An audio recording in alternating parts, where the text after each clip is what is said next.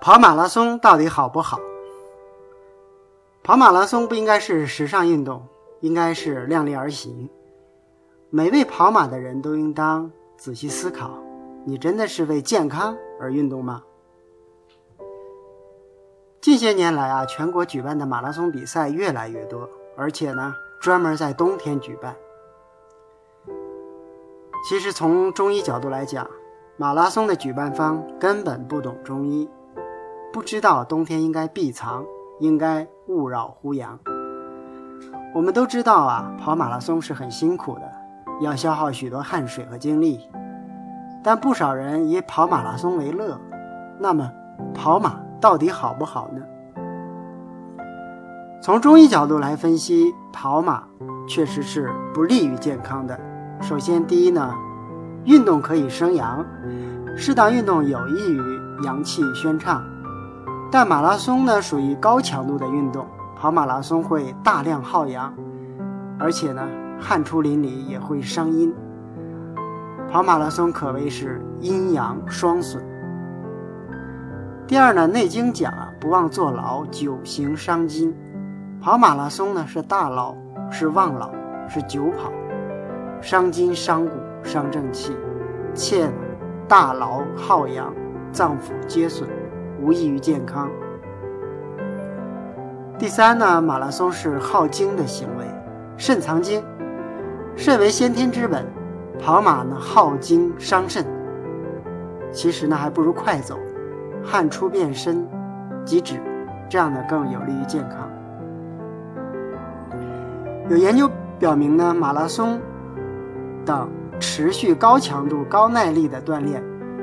反而会使上呼吸道感染病，比如感冒、流感、鼻窦炎和扁桃体炎这些病的患病几率增加二到六倍。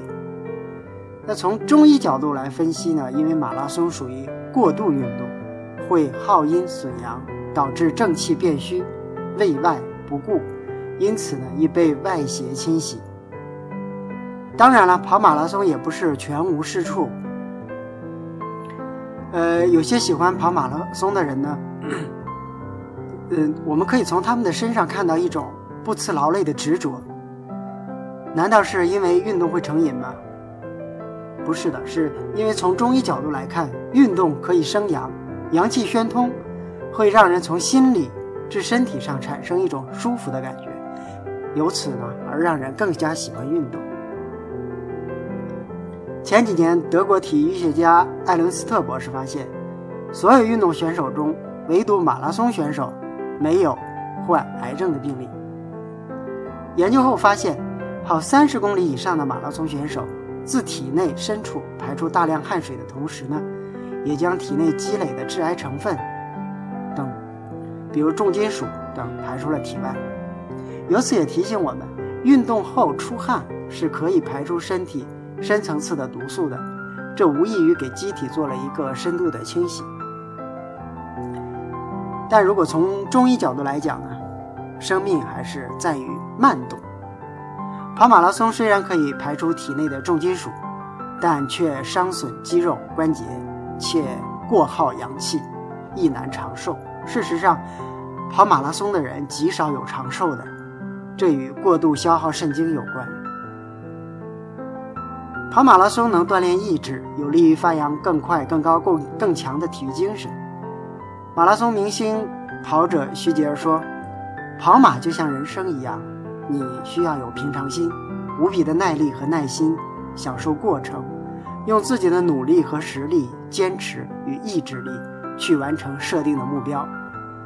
不推自己一把，不在苦难中坚强和强大，那就永远只能原地踏步。”能克服自己的恐惧与弱点，跳出框框来看见更强大的自己，是勇于挑战自己最大的获得。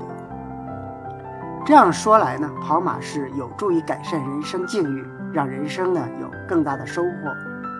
诚然，跑马拉松者有一种奋力拼搏、勇攀高峰、努力夺取运动成绩的进取精神，令人钦佩。